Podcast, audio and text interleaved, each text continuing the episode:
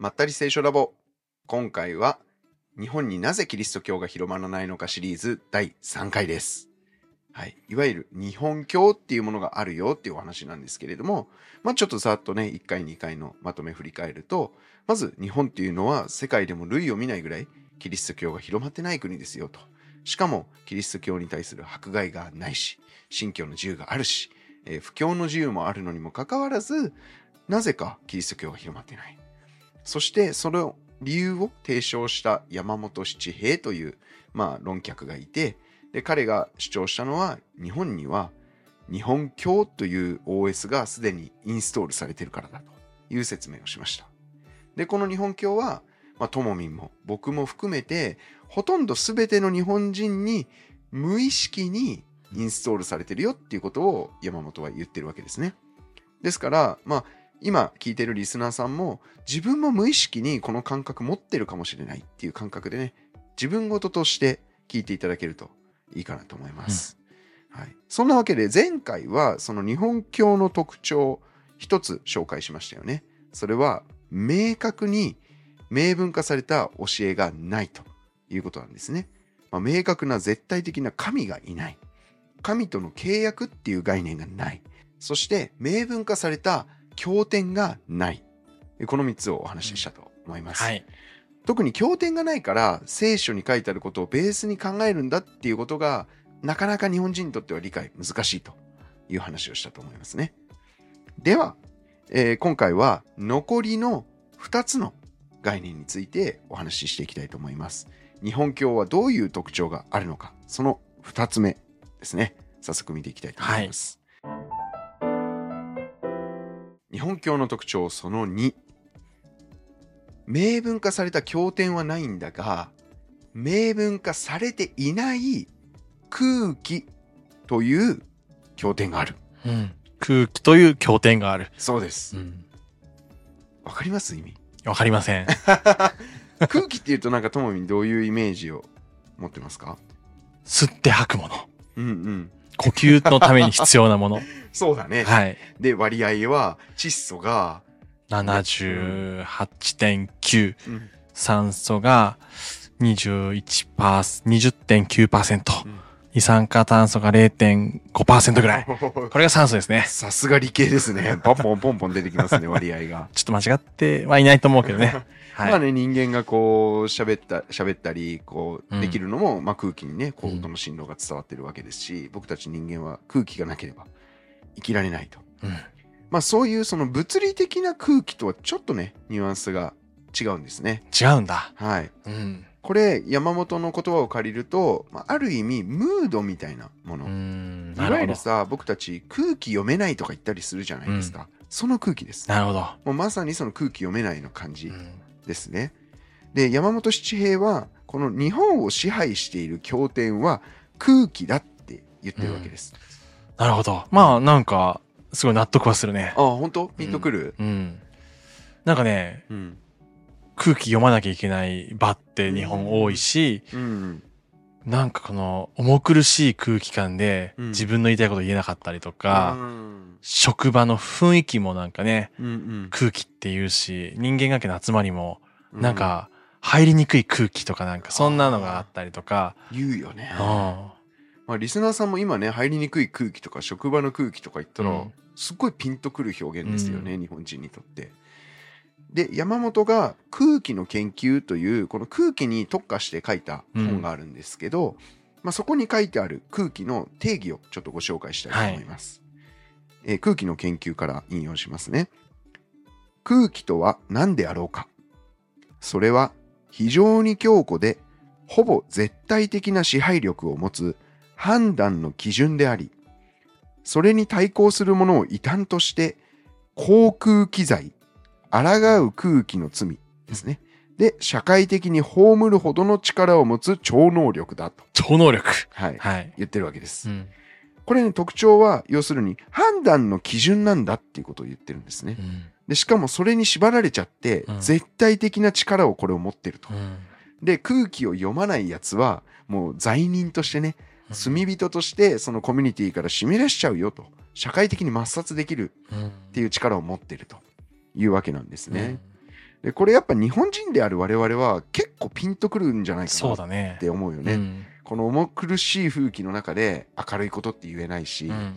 例えばだけどすごく偉いさ社長とかがもうこの会社こういう方針で行くんだってミーティングで言ってたら「あすいません」とか言って「えこれデータに基づくとその作戦失敗すると思います」っていうやつ空気読めないじゃないですか、うん。だからもう本当にある意味やばいやつじゃないとうんそういう空気に抗うことは言えないしなるほどね。言ったら言ったらやばいやつ認定されるっていう、うんなんかすごくこう強大な力を持ってると思いますそうだね。うんわかるな。うんでこの空気が日本を実は支配しているんだっていうのが山本の主張なんですね。うんでえこれ実際にねえ日本以外にもあるでしょうって思うかと思うんですけど、私これね妻に聞いてみたんです。で妻は生まれたのがうんパプアニューギニアで、まあ主にその宣教師の人たちアメリカ人とかうんカナダ人とかそういう西洋人の中で、まあ、8歳まで育ったんですね。うんで8歳になってから日本に帰ってきた時にその初めて日本には空気ってものがあるんだってうん初めて知ったっていうんですよ。うんで学校行った時にその空気を読まなきゃいけないっていう概念を知らなかったからすごく戸惑ったってうんいうふうに言っていましたね。なるほどね。なんかそれこそうん、英語には空気を読むにあたる表現がないって聞いたことがある。うん日本独特の表現だって言って。だから文脈を読むっていう文章に対しての英語はあるけどう、ん空気を読むってはないってうんいうのは聞いたことある。そうだね。まあムードをなんか感じるとか、うんアトモスフィアっていう雰囲気を感じるとかいうことは、まあ言うことはできるけど、うんもう本当にズバーってはまる空気を読むっていう、なんだろうな表現は確かに僕も思いつかないですね。むしろ読むよりはさ、自分の意見をいかに言うかみたいなところが、なんか英語圏のイメージだね。そうですね。まあいかに自分の意見を正当化するかとかいう、うんそのロジック、うんロジックが大事っていうのが結構特に西洋の、うんまあ、文化だなのかなっていうふうに感じてますね。で実際山本がねこの面白い例え話をまあこれ現実かどうかちょっと山本さんしか知らないんですが、ある例え話を出していました。えっ、とイスラエルで発掘調査をしたらしいんですねある時。でその時にチームにいろんな人種の人がいて、まあ、ユダヤ人もいれば日本人もいたという中で、えっ、となんかイスラエルの遺跡って掘れば掘るほど出てくるんですよね。でいろんな遺跡の断片とか土器とか出てくる中で人骨がめちゃめちゃいっぱい出てきたと。で発掘の時に同じ場所のたくさん人骨調べてもあんまり意味ないそうで必要な分だけ取ってあとは全部捨てちゃうんだって。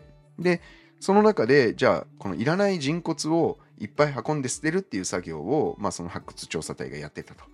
でその中にその現場の空気に耐えられなくなって精神を病んでしまった人がそのチームの中に2人いたんだそうですね。でこの2人が2人とも日本人だったとうんいうわけなんですね。うんでもユダヤ人はえ？でこんなの別にし死んでるからただの物体でしょって感じでうんピンピンしてたと。しかし日本人はその骸骨になんかこうねうん霊気みたいなものがうん宿ってるんじゃないかっていうのを無意識に考えてしまってうん気分が悪くなっちゃった。うんでその人骨が終わったらもう発掘調査終わったら精神病まずにまたピンピンしてるんですね日本人は。だから山本が言っているのはこの現場の空気みたいなものがその物体にも宿るしその物体を扱っている日本人もその空気の影響を受けてしまうと。うんいうことを言ってるわけ。で、それがユダヤ人には全くこう見られなかったっていうのが、まあ、山本のあの主張なんですね。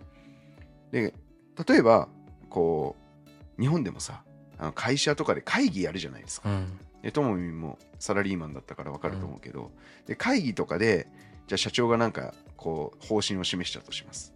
で、その場で、じゃあ反対意見あるとか、自分の意見ある人って言ったら、まあ、日本人は大体手挙げないですよね。日本人はね、うん僕は空気読まないからな。ああ、そうそう。ちょっとね、ともみんね、自分はね、ちょっとかなり特殊な人なんでね、ともみんは、ね。そうなんんだ。いや、それこそさ、うん。その、いある会社で働いた時は、うん役員の人と新入社員が食事をする場があるの。うんうんで役員の人が、今日はもう自由に飲んで食べていいですとうんうん言うの。僕はその言葉をちゃんと受け止めて 食べ続けた。で、他の人は役員の人が喋ると箸を止めてみんなそっち向いてんの。全く聞いてなかったからね。食べてた。そう。空気は読まないけど話はちゃんと聞いて。だからちゃんとその実質はあの必要なことをやってたわけだよね聞くっていういや、聞いてない。あ聞いてないんだ、うん今日話すことは何の意味もないって最初言ってたの。ああだから意味ないと思ったんだそう、意味ないと思うし、食べてって言ってたから、ちゃんと食べたから、ちゃんと言うこと聞いてたんだけど、めっちゃ面白いみんなは空気を読んで、うん。箸置いて、こう、こうなんかね、横だからみんなこうやって横向いたりとああかしてるんだけどね。ずっと食べてたよ。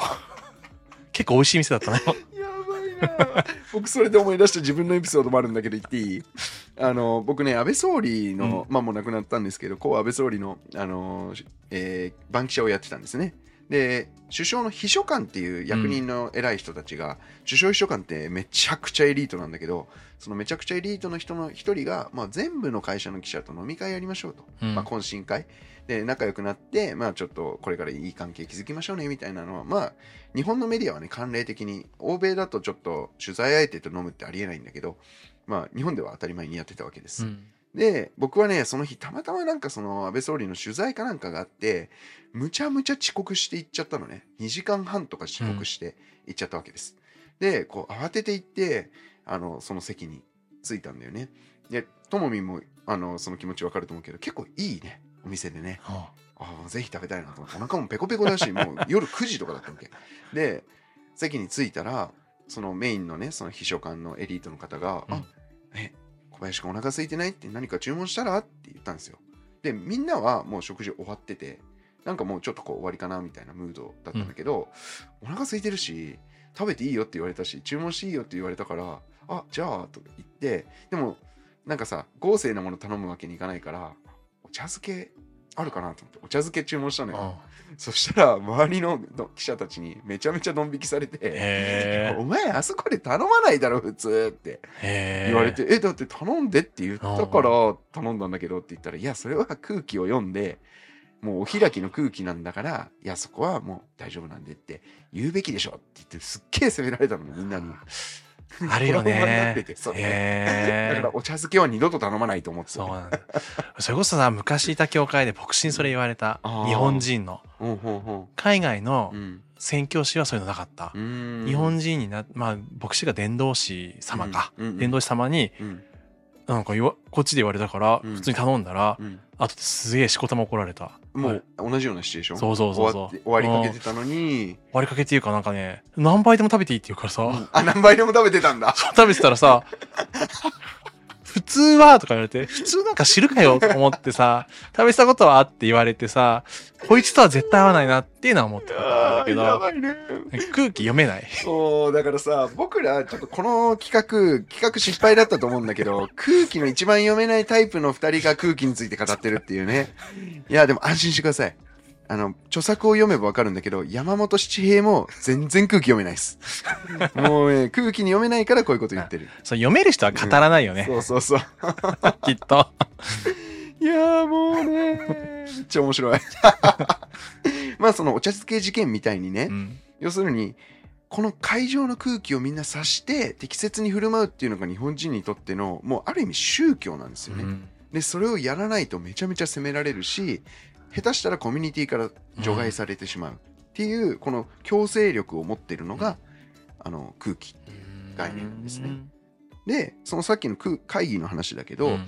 例えば日本の一般的なその集まり会議とかだったら会議の場で言う人はあんまりいないと思うんですよね。うん。だけどじゃあその後社長とか部長とかがじゃあこの方針で決定ですってなった後に3355みんな飲み会に行くじゃないですか、同僚とか、うん。ちょちょっと年が近い同士とかで行くと、ビールとか言って頼んで「あのさあの社長の決断ちょっとどう思う?」って言って「ぶっちゃけあの決定はちょっとないよね」みたいなのを飲み会で言うんですよなるほどね。だからそっちがある意うん味本音なわけ、うん。だけどあの会議の場では空気がそれを許さないからその空気に従わないといけない、うんでも例えばその社長の決定いいと思ってたとしても飲み会でその先輩とかが「いやあの社長ちょっと挨拶長かったよね」みたいなしかも決断も良くなかったよねって言ったら「そうっすね」って言ってああ、そうだね。やんなきゃいけないでしょ。僕は思いませんって言ったらまたこういう空気が来るわけでしょ？そうそうそうそう 空気が凍るうんそうストップしちゃうんだよね。うんだけどその空気の流れに行くともうこう柔軟に自分の意見を変えていかないとうんいけないと。なるほどね。でポイントはそれが判断の基準になりうんそれが強制力を持ってるってことなんですよね。強制力ね。誰もうん抗うことができうないん。というわけです。なのでちょっとあの本筋に戻っていくと日本を支配しているのはまず空気という経典だというわけです。うん。でこれは文字になっていないとうん。いうわけですね。この空気には誰であっても絶対的に従わないといけないんです。この究極的な悪口っていうのは空気読めないよねうん。っていうものですよね。そのコミュニティから弾き出す格好の口実になるのは。あいつ空気読めないよなっていう言葉だと思うんです。で、このどれだけこの空気が絶対的な支配力を持ってるかっていうと一番いい例が僕は天皇と戦争だと思うんですね。まあ、昭和天皇ですね。この、えー太平洋戦争の時に日本はどんどんどんどんその戦争に突き進んだわけですよね。でそこには天皇がいて、まあ、陸軍があったわけですけれども、まあ、最終的にはやっぱりこうシステム上はね天皇がトップとして天皇の軍隊として天皇が命令を出してやってるわけです。で戦争負けました。GHQ が来ました。で GHQ は戦後処理を正しくやんなきゃいけない。まずは戦争の処理っていうのは戦争責任が誰にあるのかっていうのを明確にしてその人をみんなが納得するように処罰するっていう戦後処理があるわけですね。だから東京裁判とかやったんだけれども、まず GHQ はこの戦争の責任は天皇にあるだろうと思ったわけです。天皇は神として君臨してて、その神がみんなに命令をして戦争をやったからだから日本っていう国は止まれなかったんだと。壊滅的な戦争を続けてしまったんだというふうに GHQ は思ってたわけです。それで昭和天皇を呼び出し、あのマッカーサーの有名な写真ありますよね。ああいう感じでヒアリングを行ったというわけ。昭和天皇さん、どうして戦争したんだと。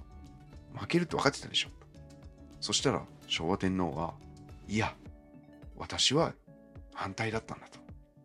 しかし、あの時の空気では、私は戦争反対ということはできなかったと証言したっていうんですね。これすごくないですか、うん日本の神ですよ。うんトップですよ。うんの天皇が、いや、私実は反対だったんだけど、うんあの時の空気じゃ言えなかったっていうわけなんですよ。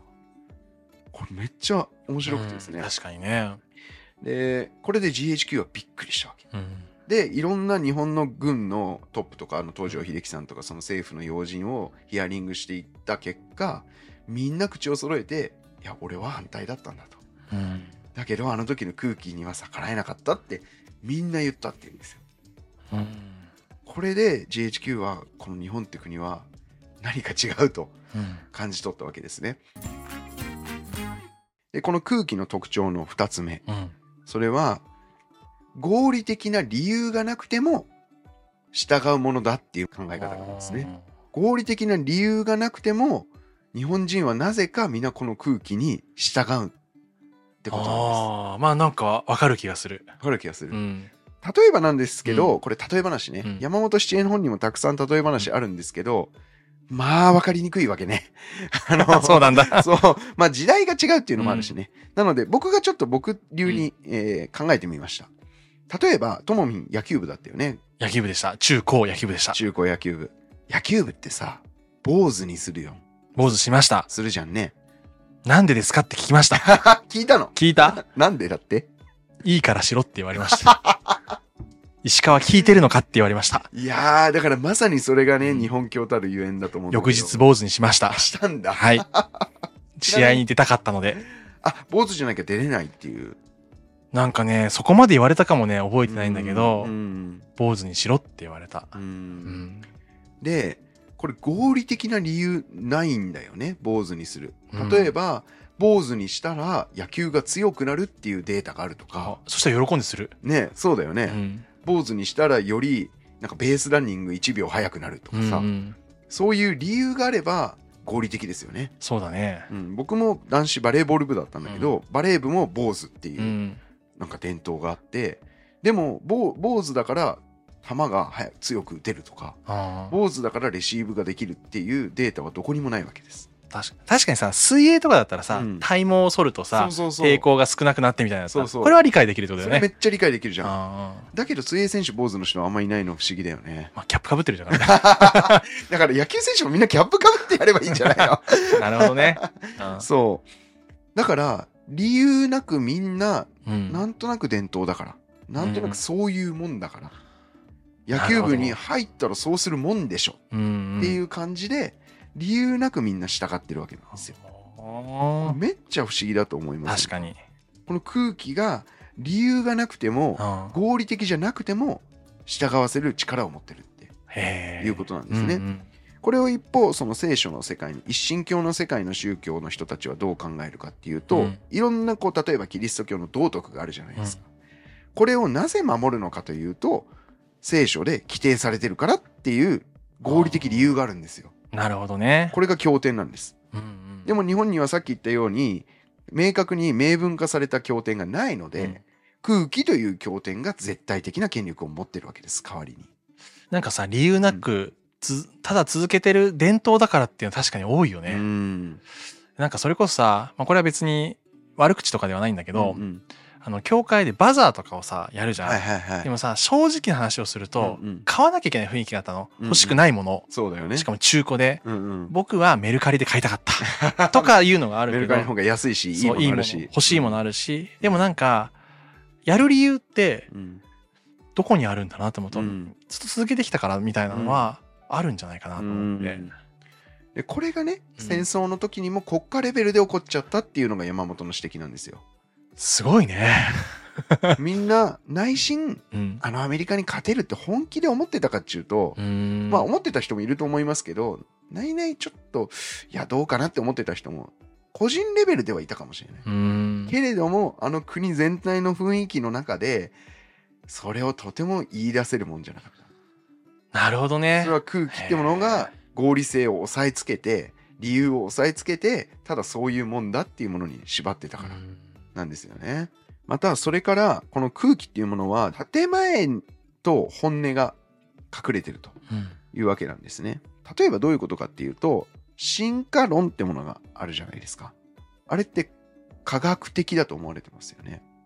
うーん。まあそうだね。うん、だけれども科学としては証明できないこともいっぱい入ってるわけだし、まあ多分ともみんなんかはあれは科学ではなくてただの仮説だってうんいうふうに言うと思うんだよね。そうだね。そうそうでこの空気によって私たちは科学的だと思わされてるものも実は結構あるんですよう。ん。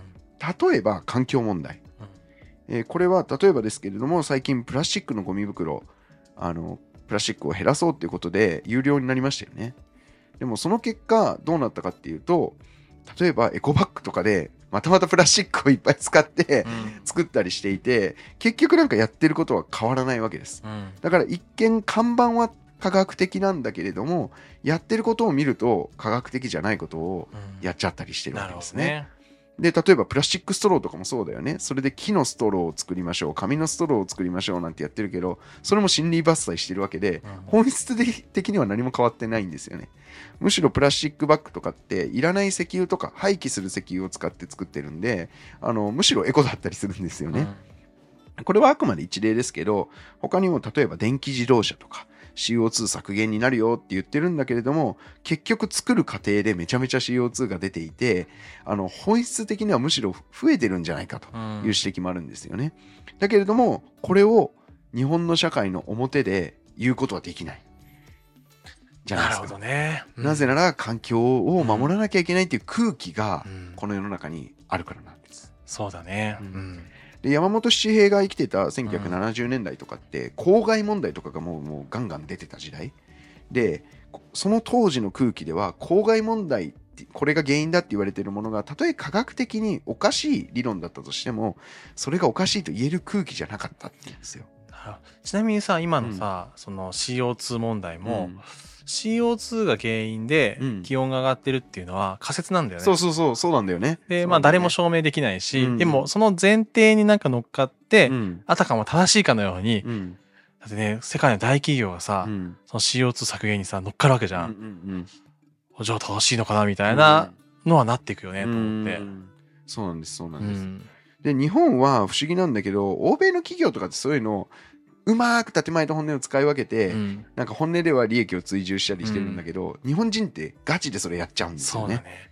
なんかそれこそさ、まあこれちょっとカットしてもいいんだけど、はいはい SDGs って言葉は、はいはいこ国連と日本でしか使われてないけど、そうそうよく言うよね。アメリカの人知らない？うんみたいなこと言うよね。うん何それみたいな。うんうん、しかも日本人の面白いところは SDGs のあの項目うん。言えないんだよね。何が SDGs で表されてるかっていう sustainable え development goals が何か分かってないんですよ。なんとなくなんか環境にいいことみたいな、うん。リサイクルとかなんかそういうふわっとした概念でやっちゃうと。うん。でもそれがあらゆる会社とか観光庁とかで今 SDGs とかって推進してるじゃないですか。バッチつけてたりするもんね。そうそうそう。ああいうのが日本独特の文化なんですよね。面白いねう。ん。もう一つ空気の特徴があります。それは、中身で判断するんじゃなくて、その人がやっていることとか行動で判断するんじゃなくて、それが善の立場か悪の立場か、どっちの立場かでしか見ることができないっていう特性があるほということなんでう。うんす。これちょっと難しいと思うんで、あえて、えーね、幼児でもわかるキャラクターで例えたいと思います。はい。それは、トーマス。ああ、トーマスに善悪とかあるかななさそう。みんななんか幸せな世界だよね、あれそうだねトーマスはね。そうだね。そう、そうじゃなくてね、完全に善悪が分かれてるアンパンマンで例えたいと思います。うん。はい。バイキンマンは、街に出てきて子供たちにいたずらとかするじゃないですか。あれ、悪ですよね。うん悪いことして。うん。だけれども、そこにアンパンマンが来ますよね。うん。これは善だと。うん。アンパンマンが、バイキンマンをアンパンチって言って、殴って、ピューって飛んでって、バイバイキーンってなったら、街の人はみんな喜んで、アンパンマンありがとう、大好きってなるじゃないですか。で、子供たちもそれ見て、アンパンマンかっこいいって、優しいヒーローだってなるわけじゃないですか。でもちょっと待ってよと。うん。えアンパンマンが、あれ、バイキンマン殴ってるのは、暴力じゃないですか。うん。やってる行為自体は悪じゃないですか。うん。